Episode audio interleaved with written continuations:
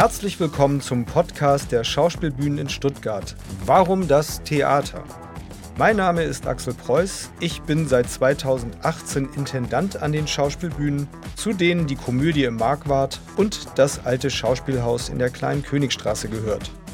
In lockeren Gesprächen mit Künstlerinnen und Künstlern werfen unsere Podcasts einen spannenden Blick hinter die Kulissen unserer Theater. Lernen Sie dabei die Menschen kennen, die für Sie, unser Publikum, Abend für Abend auf der Bühne stehen. Aus besonderem Anlass habe ich heute wieder zwei Gäste. Reinhold Weiser kennen unsere Besucher aus vielen Produktionen.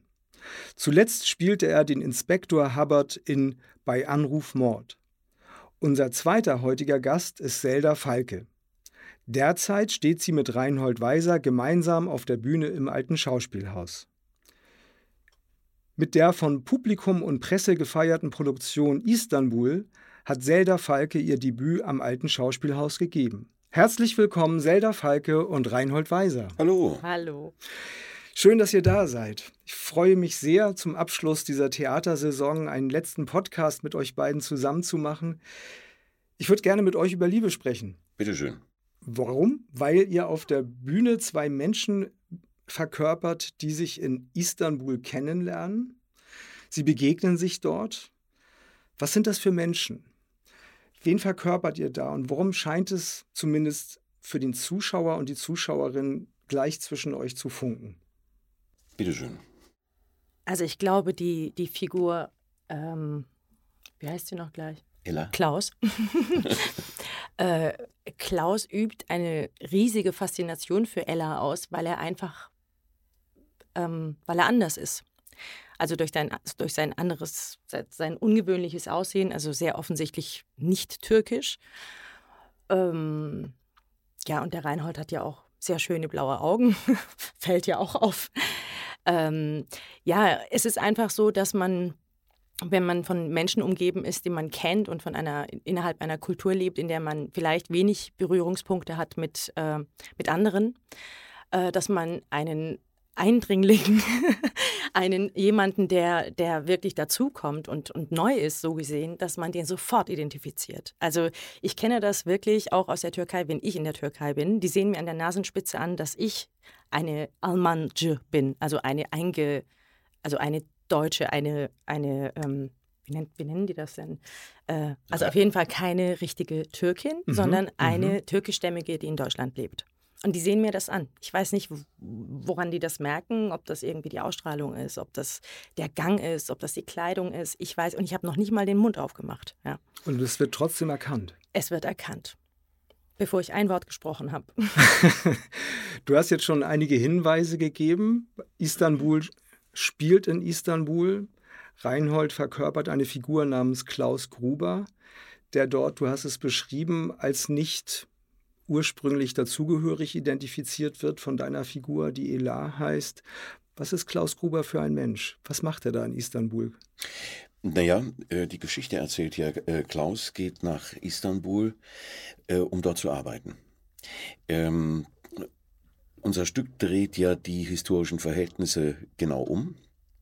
Also es sind nicht die Türken, die nach Deutschland kommen, sondern in unserem Stück äh, sind es die Deutschen, die in die Türkei gehen. Und ähm, da lernt er relativ schnell, ähm, trifft er relativ schnell Ella.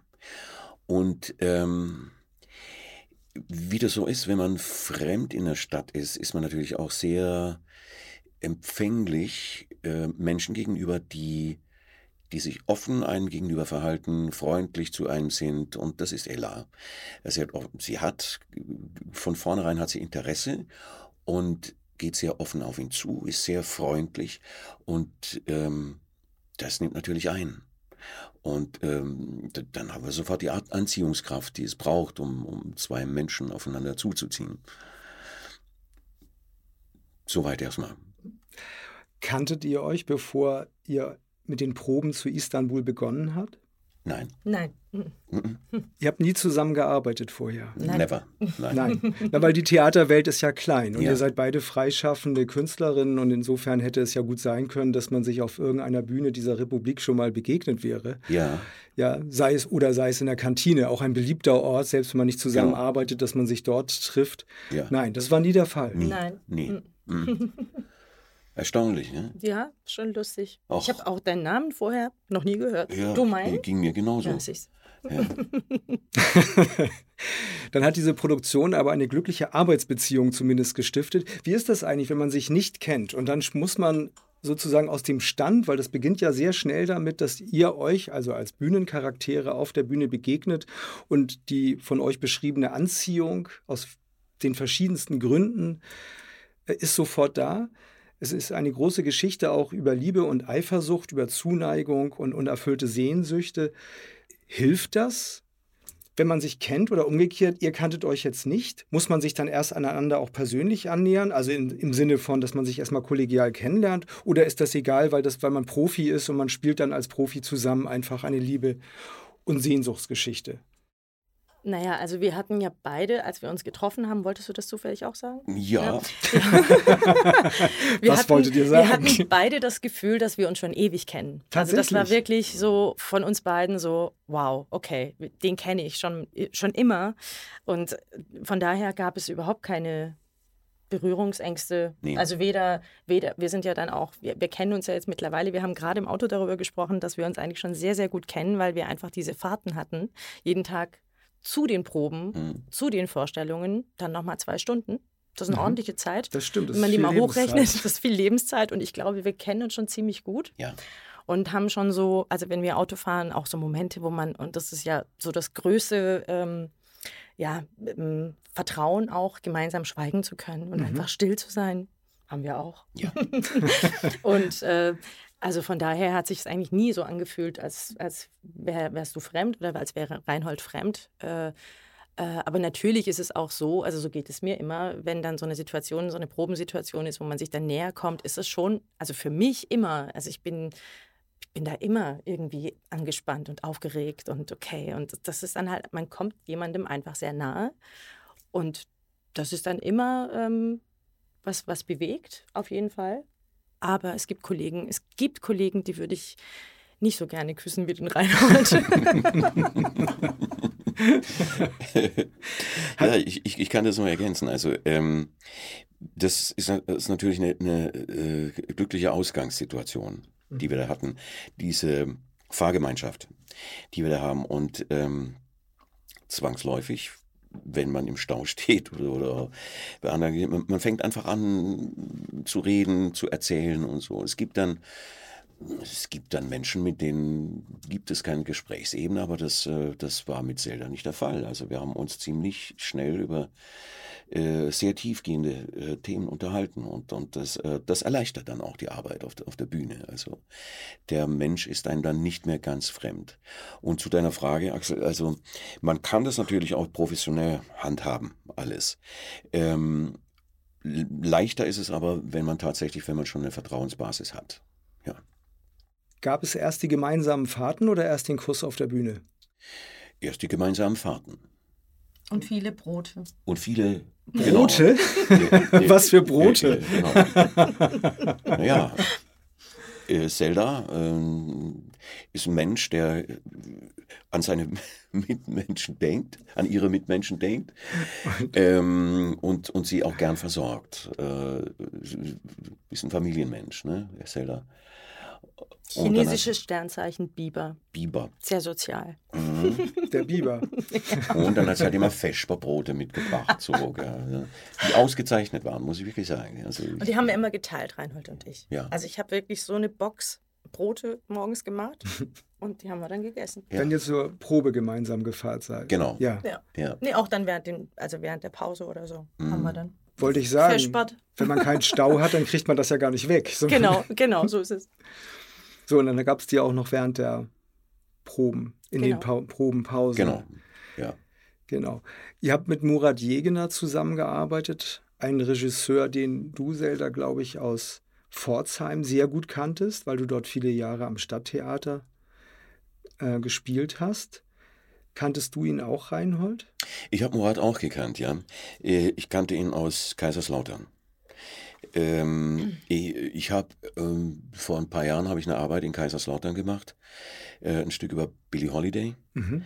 ähm, in dem ich die, die musikalische Leitung hatte und, und, und Bass gespielt habe.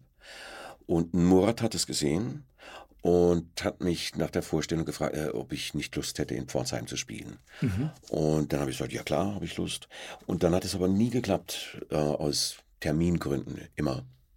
Und so sind wir immer umeinander rumgeschlichen. Und als ich dann gehört habe, Murat macht die Regie, habe ich gesagt, ja, jetzt endlich, jetzt ist es soweit. Ja. Und dann habt ihr auch das Treffen zwischen dir und Zelda nachgeholt, weil das hätte sonst mutmaßlich in Pforzheim schon stattgefunden ja. und zwar ja. sehr viel früher, ne? genau. dass ihr euch da kennengelernt hättet. Ja, ja. Mhm. Murat hat ja sehr schnell zugegriffen, als ähm, wir als Theater ihm diesen Stoff angeboten haben. Geschrieben worden ist Istanbul von Selen Kara, Thorsten Kindermann und Akin Schipal. Vielleicht mögt ihr noch mal beschreiben, jeweils aus eurer Sicht, was ist das Besondere dieser Geschichte und ähm, woran habt ihr euch in bestimmten Motiven wiedergefunden Warum war das für euch wichtig oder für euch persönlich interessant, auch dabei zu sein? So also abgesehen davon, dass man sagt, ich habe Lust, mit einem Regisseur zu arbeiten oder ich habe Lust, an einer bestimmten Bühne zu arbeiten. Aber es gibt ja vorher auch ein Textbuch, das man studieren kann, wo man sagen kann, aha, das ist meine Rolle, interessiert mich meine Rolle, habe ich Lust, das zu spielen. Also was ist es? Was macht diesen Stoff aus für euch als Schauspielerinnen und Schauspieler? Also ich habe das gelesen und ähm Stimmt nicht. Ich habe es noch nicht mal gelesen und ich wusste, ich werde da mitspielen und mitmachen, ja, weil, weil das, weil das, äh, ähm, ich weiß nicht, es war so ein Gefühl. und Istanbul, der Titel war irgendwie schon so, also ich, ich, ich kann es nicht genau beschreiben. Ich habe da irgendwie so ein Gefühl gehabt. Ich habe das dann gelesen und dachte, wow, so einfach, so simpel, eine geniale Idee, super Plot, schön, schöne Idee, das umzudrehen, die Deutschen in die Türkei zu schicken. Ähm, und einfach eine wunderbare Idee, die sehr, sehr gut aufgeht, die Musik einzubauen und durch die Musik eigentlich das, also die Figuren auch sprechen zu lassen. Also die Musik ist ja so, so toll ausgewählt, dass, dass sie eigentlich die Geschichte ja weiter erzählt. Mhm. Wie bei einem guten Musical. Ganz mhm. genau. Mhm.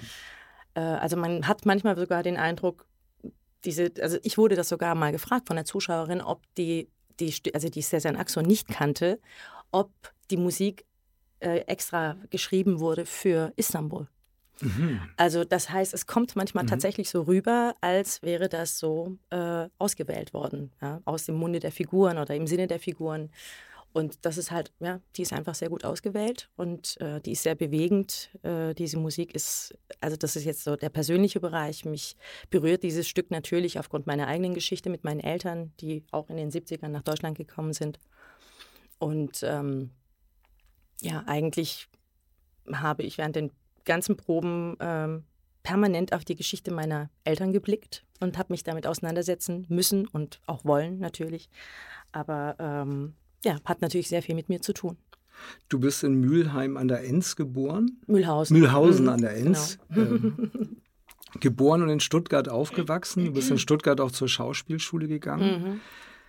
Aber deine Eltern sind, wie die Figur Klaus Gruber, dann auch in den 60ern hierher gekommen als Gastarbeiter? Denn das ist ja die Geschichte von Istanbul, mhm. dass man sozusagen die mhm. Geschichte der Gastarbeiter, die im Zuge des Anwerbeabkommens zwischen Deutschland und der Türkei mhm. aus den frühen 60er Jahren einfach umgedreht hat, mhm. sodass nicht mehr die türkischen Menschen zu uns gekommen sind, also kommen auf der Bühne, sondern auf der Bühne geht der Schwabe Klaus Gruber aus dem strukturschwachen Stuttgart in das prosperierende Istanbul, um dort sein berufliches Glück zu finden. Äh, deine Eltern quasi auf den Spuren von Klaus Gruber mit umgekehrten Vorzeichen hierher gekommen? Waren das Gastarbeiter damals? Ja, sie waren Gastarbeiter. Aber sie hatten, also es gab eine, eine Bedingung oder ein, ein Umstand, den man jetzt im Stück nicht erkennt, nämlich, dass meine Eltern eigentlich die, äh, nach Deutschland kamen, weil ihre Eltern das so wollten. Mhm. Also mein Vater wurde äh, traurigerweise von meinem Großvater nach Deutschland gelockt äh, mit dem Versprechen, er, er darf aufs Goethe-Institut. Mhm. Die kamen nämlich erst in München an und waren da in München und haben da die ersten Monate im Schweinestall gewohnt, weil sie keine andere Unterkunft bekommen haben. Also man hat einfach den Türken keine anständige Wohnung zur Verfügung gestellt. Mhm. Also war, da haben natürlich keine Schweine mehr drin gelebt, aber die waren, waren im ehemaligen Schweinestall und haben da gehaust, bis sie dann eine anständige Wohnung mhm. gefunden haben. Und das Versprechen meines Groß Großvaters an meinen Vater war, du kommst mit nach Deutschland und arbeitest da ein Jahr, verdienst Geld und dann darfst du aufs Goethe-Institut. Mhm. So, das ist halt nie passiert. Das also heißt, also er war Vater... sein Leben lang Arbeiter, Fabrikarbeiter. Und ähm, ja, das sind eben so die Schicksale, die, die wirklich die traurigen, sehr, sehr traurigen Geschichten, die, die ähm, und von denen gibt es so viele. Und dein Vater hat sich aber auch nicht emanzipieren können, sozusagen, wenn er, als er erwachsen nein, geworden ist. Nein, konnte er nicht. Dafür konnte ich. Wie hat deine Familie das aufgenommen, dass du Schauspielerin werden möchtest? War das zu dem Zeitpunkt schon akzeptiert oder musstest du das erkämpfen? Oh, ich musste alles erkämpfen. Alles. Alles, jeden Schritt, den ich in meinem Leben gegangen bin, musste ich mir erkämpfen. Und äh, ja, das war für die schon. Also ich habe ja, bevor ich Schauspielerin wurde, eine äh, Ausbildung gemacht. Im, also ich bin, ich bin praktisch ich bin eine ausgebildete Außenhandelskauffrau mhm. und, äh, und habe das dann auch ordentlich abgeschlossen und hätte da sehr, sehr gute Möglichkeiten gehabt, auch zu arbeiten und aufzusteigen. Und, und irgendwas hat mir gesagt, nee, nee, nee, das ist es nicht. Das willst du nicht wirklich. Und dann habe ich auch, also es war wirklich ein Gefühl und eine Intuition. Ich habe das dann gelassen und habe gekündigt und hatte einen Geschäftswagen damals und hatte schon mit 23 ein eigenes Büro oder 22 und, ähm, und hatte vier Mitarbeiterinnen, denen ich was zu sagen hatte mit mhm. 22, ich konnte es fast nicht glauben. Mhm. und, äh, und dann wusste ich so, irgendwann hatte ich so ein Gefühl, nein, ich bin hier, das will ich nicht machen. Und dann habe ich gekündigt und wusste nicht, was soll ich jetzt mit meinem Leben anfangen. Du äh, hast gekündigt, obwohl du Mitarbeiter hattest, einen Firmenwagen, ein Büro. Ja, ja, in so einem großen Leben. Konzern. Ich lasse jetzt ja. mal den Namen weg, aber ich habe dann äh, einfach gekündigt und ja. wusste nicht, was mache ich jetzt. Ja. Und dann habe ich angefangen. Mutig. Ja, ja, das kann man wohl sagen. An, an Mut hat es nie gemangelt, manchmal an Weisheit. ähm, genau, ich habe dann gekündigt und wusste nicht, wo geht. Also ich hatte damals eine Beziehung und habe mich dann auch gleichzeitig getrennt. Also es war wirklich ein eine riesige Krise, ähm, die es wohl auch dann gebraucht hat. Und dann habe ich angefangen, im Jazzclub zu kellnern. In mhm. Pforzheim gibt es einen äh, sehr, sehr also renommierten, weltbekannten Jazzclub. Ähm, und da habe ich an, angefangen zu arbeiten und da kamen viele Künstler hin, Musiker und Schauspieler. Und so habe ich den Kontakt dann so, so in, diese, in diese Welt dann bekommen. Ja. Hast du damals schon so gut gesungen? Wusstest du um dein Talent? Also ich, also ich habe als Kind, also ich stand echt immer äh, als Kind als, und auch als Teenager immer vorm Spiegel und habe so, hab so gesungen und habe und hab gespielt, dass ich ein Star bin. ähm, ich habe immer schon gerne gesungen, also ich habe das geliebt und bei uns war das eben auch, das ist ja das Schöne an der türkischen Kultur, dass man, dass da viel mehr gesungen wird. Ist mhm. ja auch mhm. bei den Italienern so oder bei den mhm. Spaniern so, die Russen ja auch, also mhm. so Familienfeste und alle singen irgendwie. Und ich habe kürzlich so Familienfotos rausgekramt und habe gesehen, mein Vater, mein Vater hat bei allen möglichen Ver Veranstaltungen gesungen. Hat gesungen irgendwie, da wurde ständig gefragt, er konnte auch toll singen. Mhm. Er war jetzt nicht ausgebildet oder so, aber er konnte es und ähm, ja, und singt irgendwie jeder. Deswegen kennt ja auch jeder Sezen Aksu, ne? die, ähm, die Göttin der türkischen Popmusik und äh, und man singt da einfach auch gerne mit. Und ich habe schon immer gern gesungen, ich habe schon immer gern gespielt und das war irgendwie immer, immer da. So. Und dann war es eben sehr schön, das zu entdecken, dass das, dass ich in die Richtung gehen möchte. Ja. Und da musst du uns jetzt noch von dem entscheidenden Schritt kurz berichten, weil du hast in diesem Jazzclub angefangen zu arbeiten. Da hast du ja gekellnert, da wirst du mhm. ja nicht mhm. auf der Bühne gestanden mhm. haben, ne? Und hat es und hat es gekellnert. gekellnert, was man so macht, wenn man jung ist Ach und so. das Geld braucht. Ja, ja, so, hast, ja, Und, dann, mhm. und dann ist ja die Frage, dann lernst du Schauspieler kennen und Musiker kennen, aber die lernen viele Menschen kennen, wenn man in Bars rumhängt. Die Frage ist, wie bist du von da noch auf die Stuttgarter Schauspielschule gekommen? Da muss es ja noch einen entscheidenden Impuls gegeben haben. Ja, okay. Du hattest ja auch gefragt, wie ich äh, dann zur Schauspielerei gefunden habe. Ich habe ja im Prinzip die Frage gar nicht beantwortet. Ähm, genau, also ich habe da gearbeitet äh, und eines Abends kam Bruno und Bruno war, hat, äh, ich weiß nicht was genau, ich glaube Querflöte oder so. Ähm, also ein Orchestermusiker vom Theater Pforzheim und der hat dann halt zu mir gesagt, du, du bist doch wie geschaffen für die Bühne. Willst nicht Schauspielerin werden? Und ich so, hm. Und ich hatte wirklich überhaupt keine Ahnung von Theater, von der Theaterlandschaft, wie die funktioniert. Von, ich wusste überhaupt nichts darüber. Und habe dann nur so gefragt, hä, kann man einfach Schauspielerin werden? Und er so, ja klar, ich habe Schauspielschule. und ich, okay. Ach so, ich dachte, man braucht da irgendwie so Kontakte und so. Ich, da, ich bin da nie im Leben, wäre ich da von allein auf die Idee gekommen, obwohl mich das natürlich immer interessiert hat.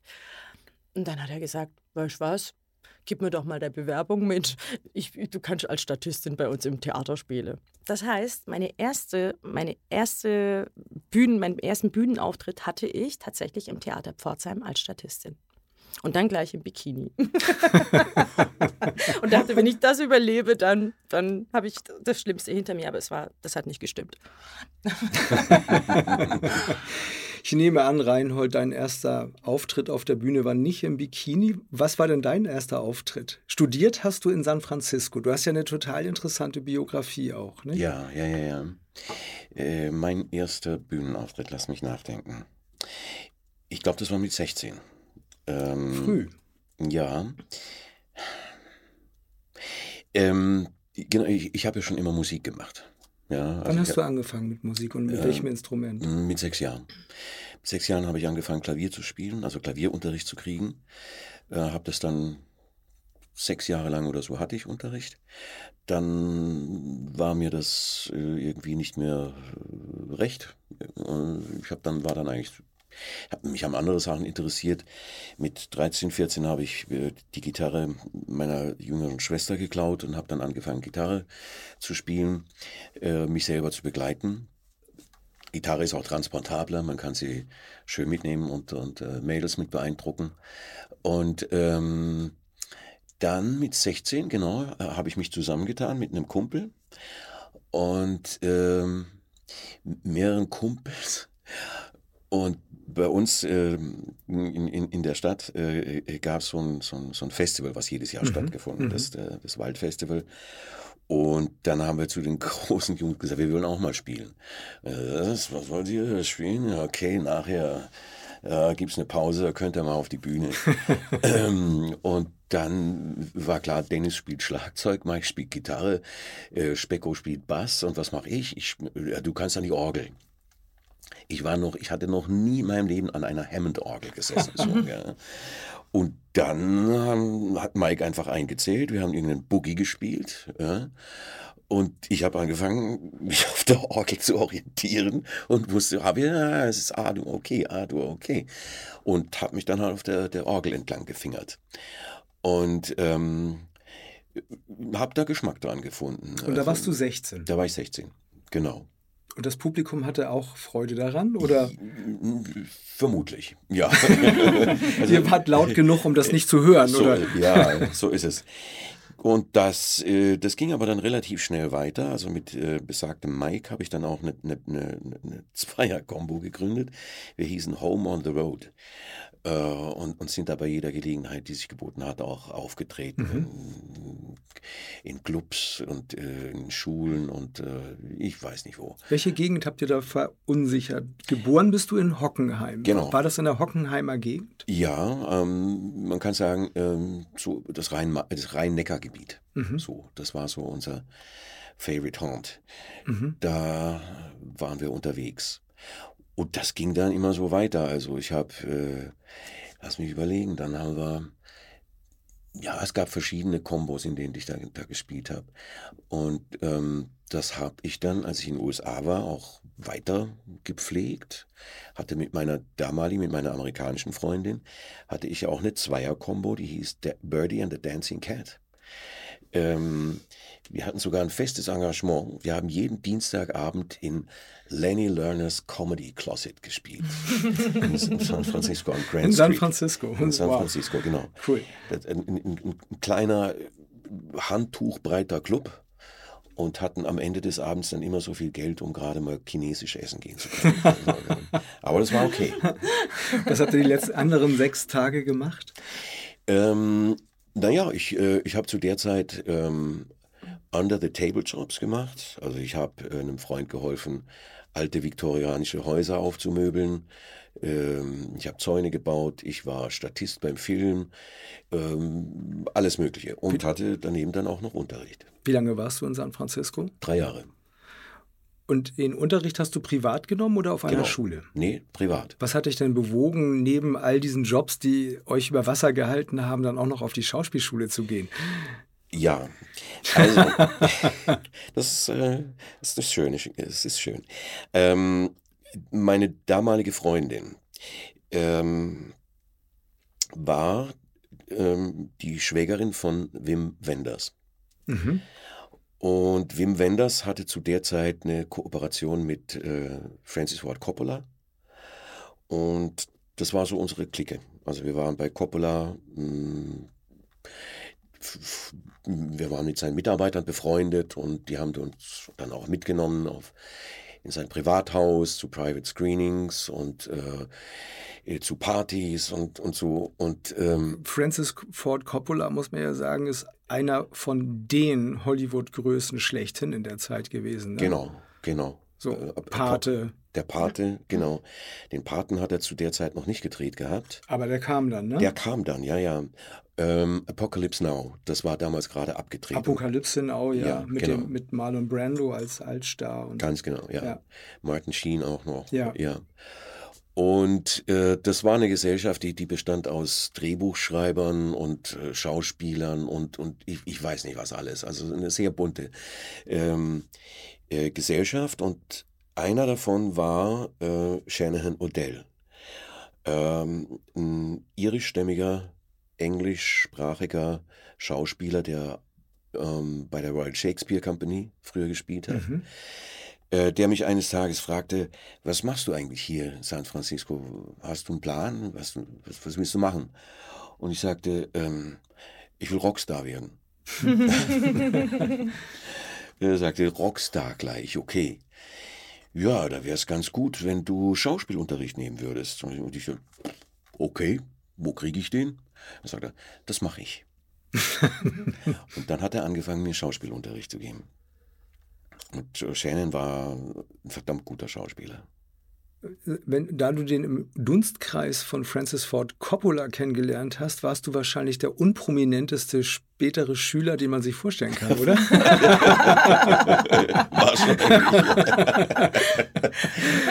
weißt du, weißt du um andere prominente, also oder später prominente Schüler von ihm? Nein. Nee? Meines Wissens war ich der einzige Schüler. Du warst der einzige? Der einzige Schüler, den, den, er jemals hatte. Und das empfinde ich als ein großes Privileg. Absolut. Das hat dich weit getragen. Ja. Dann warst du der einzige sehr prominente Schüler. ja, so ist es. Ja, genau. Großartig. Ja. Ich, ich, ich muss noch dazu sagen, es ja. war tatsächlich nie ein Berufsziel von mir, Schauspieler zu werden.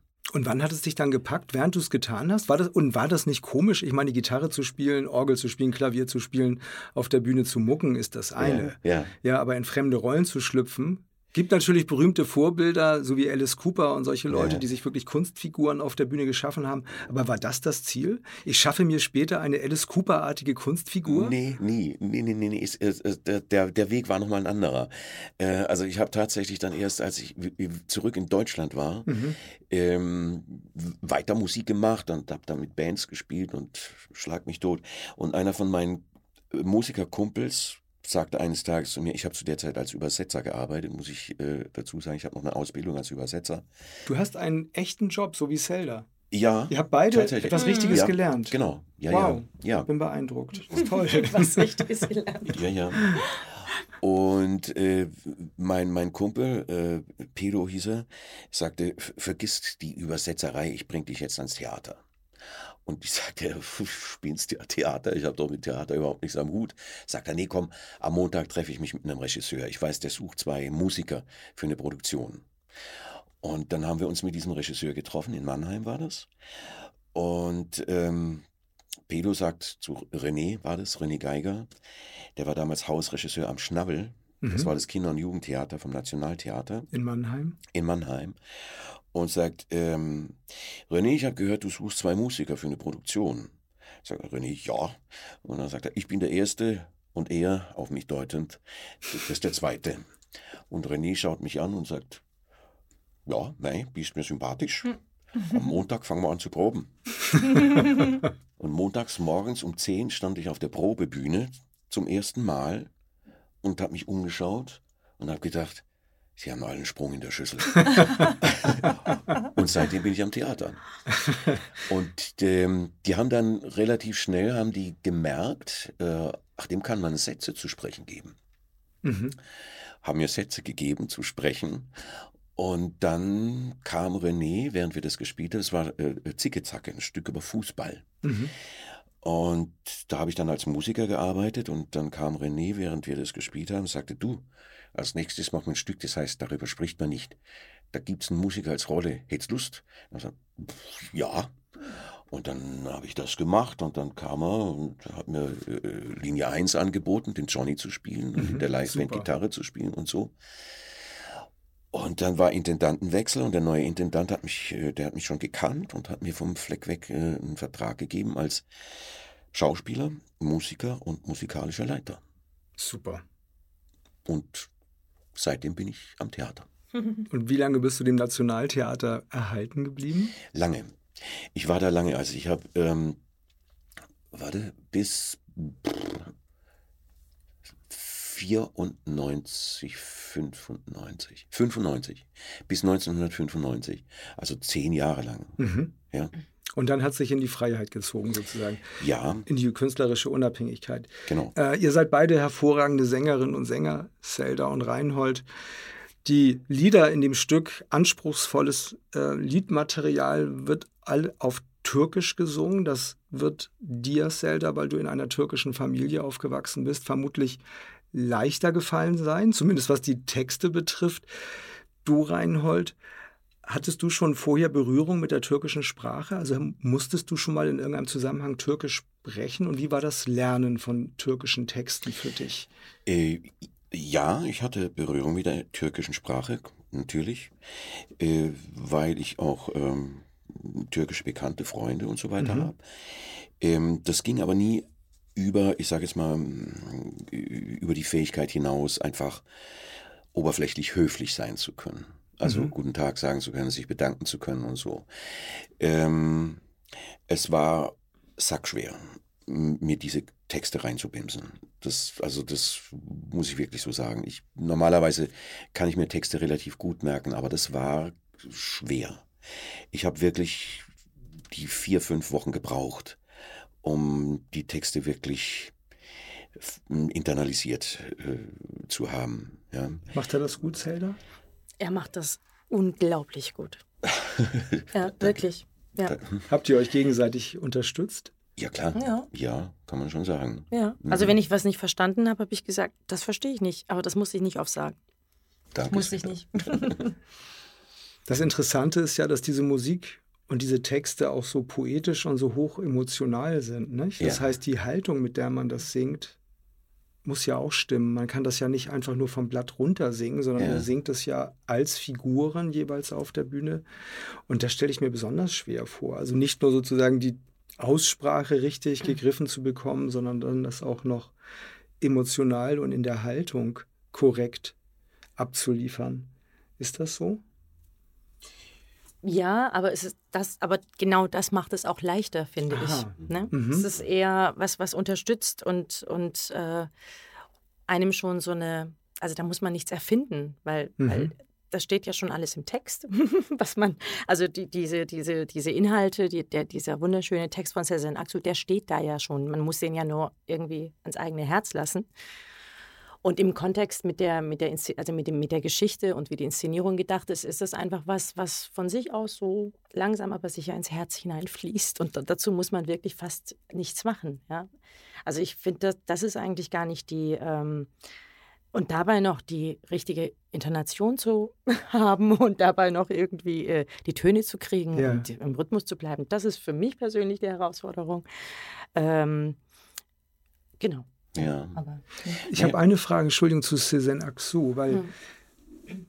weil ich finde, dass neben der großen Emotionalität und neben der bemerkenswerten Musikalität, die diese Musik von, von ihr hat, ähm, haben diese Texte eine unglaubliche Qualität. Die sind auf eine Art und Weise poetisch, die werden ja bei uns von euch und dem gesamten Ensemble eben türkisch gesungen, also im Original gesungen, aber sie werden immer parallel auf Deutsch übertitelt, so wie in der Oper, eine mhm. italienische Oper, und dann kann man oben den deutschen Text mitlesen. Ja. Und was man da liest an poetischer Qualität, mhm. ist eine Form von Pop-Poesie oder Pop-Literatur, wie ich sie aus dem deutschen Sprachraum überhaupt nicht kenne. Wie ich sie weder von Schlagern noch von guten Pop- Textern kenne. Ein, ein Grönemeyer ist sowas von Lichtjahren davon entfernt, was, mhm. was sozusagen diese einfache Schönheit der Sprache und der Sprachbilder bei der Sezen Aksu ausmacht. Und ich frage mich, ist das typisch für türkische Popmusik oder ist sie ein Ausnahmetalent innerhalb auch de, dieser Popwelt? Also ich glaube, dass, also Türkisch ist auf jeden Fall von vornherein eine, eine sehr, sehr blumige Sprache, ja. die, die bietet sich geradezu dazu an, solche Texte zu verfassen. Aber natürlich äh, ist das nicht so, dass, also die Popmusik ist in der Türkei genauso oberflächlich und platt wie, wie die deutsche Popmusik oder die amerikanische. Also ich glaube, Sezen Aksu ist wirklich eine unglaubliche äh, Poetin. Das mhm. ist sie definitiv, sie ist Poetin. Und sie hat auch gleichzeitig eine ganz große Weisheit und eine ganz große Tiefe. Und ich finde, ja, da, da schwingt so viel mit ja, an, an Spiritualität, an, an, an einer an Dimensionen der, der Weisheit des, und auch gleichzeitig Mitgefühl, also nicht, nicht ähm, auch gleichzeitig so, so Mitgefühl und so eine Wärme, so, so Verständnis für, für das eigene innere Elend ähm, und für die eigenen Abgründe. Ähm, ja, total, also die spricht eigentlich den Menschen aus den Herzen und das ist, das ist sehr schön. Das stimmt. Es ist ein Abend, und deswegen wollte ich so gerne mit euch über Liebe und Zuneigung sprechen. Es ist tatsächlich ein Abend, aus dem man rausgeht und man das Gefühl hat, ähm, hier ging es um was, und zwar um, um sehr bewegende Sachen, im wahrsten mhm. Sinne des Wortes. Nicht nur eine bewegende Geschichte, weil man etwas lernt, sozusagen über die Menschen, die damals zu uns gekommen sind und dort dran teilhaben kann, auf eine Art und Weise, wie es, finde ich, auch dann Theater nur kann, dass man so emotional auch mit reingenommen wird in die Geschichte. Aber es geht eben auch um Freundschaft und um Liebe zwischen den Menschen und Toleranz und Aufmerksamkeit und Wohlwollen, ja. was ich so schön finde und ich glaube, so viele Menschen beseelt. Ursula Berlinghof, die deine Frau spielt, also deine angetraute Frau, du bist ja ein Mann mindestens zweier Verhältnisse in diesem Stück, das eine ist die Ella von dir dargestellt, Zelda, und das mhm. andere ist die äh, Luise, die die Ursula Berlinghoff spielt und die kam neulich ins Theater und, und, und sagte diesen schönen Satz zu mir, äh, diese Inszenierung ist wie eine Droge, von der wir alle, und damit meinte sie euch, also das gesamte Ensemble und die Live-Musiker, die mit auf der Bühne stehen, äh, diese Inszenierung ist wie eine Droge, von der wir alle abhängig sind. Und das verband sie irgendwie mit, der, mit, mit einer der grausen Vorstellung, dass das irgendwann enden muss. Ähm, stimmt es, dass ihr süchtig seid nach dieser Inszenierung? Kann man das so sagen? Oder ist das ein besonderes, zugespitztes Bomo von Ursula? Naja, man, ähm, weißt du, Axel, man kriegt jeden Abend so viel vom Publikum zurück. An, an wirklich überschwänglichsten Reaktionen und, und, äh, und, und, und, und Beifall. Und, und man hat das Gefühl, man hat mit diesem Abend ganz viele Menschen richtig glücklich gemacht. Und das strahlt natürlich auf dich zurück. Und ähm, das macht, das macht was mit einem. Also das mhm. macht einen tatsächlich auch Glück. Wir gehen jeden Abend von der Bühne und sagen, und dann, boah, mein Gott, oh, mein Gott, was war das wieder? Ähm, ich glaube, wir werden, wir werden uns lange, lange, lange an, an diese Produktion erinnern, als was wirklich Einmaliges. Geht dir das auch so, Zelda? Ja, absolut. Also gestern Abend äh, haben Zuschauerinnen, zwei äh, Zuschauerinnen, ähm, offensichtlich türkischstämmig, haben Blumen auf, also Rosen äh, auf die Bühne geworfen. Mhm. Ganz, ganz, ganz viele, die wir dann alle aufgesammelt haben. Und jetzt stehen die da in so einer, in einer Vase in meiner Garderobe. Und äh, ja, das erlebt man natürlich nicht oft. Ist, also wer macht das heute noch? Dass Rosen auf die Bühne fliegen. ähm, ja, und dann ist es einfach sehr, sehr bewegend und berührend und auch, auch so, so neu, dass man in den Zuschauerraum schaut und das sind dann ganz viele türkischstämmige, offensichtlich türkischstämmige und, oder Kopftuch tragende Frauen, äh, teilweise auch Kinder, also Mütter, türkischstämmige Frauen mit ihren Kindern. Und manchmal, also manchmal hatte ich sogar das Gefühl, da ist irgendwie so die ganze Familie da, so mit Kind und Kegel und alle. Und das ist echt so was, das kenne ich natürlich, das kenne ich nicht und wir alle kennen das natürlich nicht, weil es sind eben nicht die normalen äh, Theatergänger. Und dann sitzen da die Abonnenten neben solchen Menschen und dann guckt man da so hin und denkt, okay, hm, gut. Da mischt sich was. Da mischt sich mhm. was, ja. Da befeuert sich gegenseitig auch so ein ganz unterschiedliches Temperament und am Schluss stehen alle steht der so ganze ist es. Saal. Auch die, die am Anfang noch mhm. so, so zurückhaltend geklatscht haben, also eher zurückhaltende, vielleicht auch Deutsche oder auch andere, ja, eher die vielleicht mit die Musik nicht kannten oder so, die am Anfang noch vorsichtig und langsam geklatscht haben. Und irgendwann sind sie aber am Schluss haben wir sie dann alle und die stehen dann da und, und singen fast mit und tanzen. Und, und tanzen. Ja, genau, genau, so ist es. Und fordern von euch Zugaben, was auch nicht ja. so häufig im Theater vorkommt, Nein. dass man. Nein. dass ja. ihr Zugaben spielen müsst, regelmäßig. Regelmäßig, ja. ja. Ein besonderer Theaterabend mit einem besonderen Theaterstück.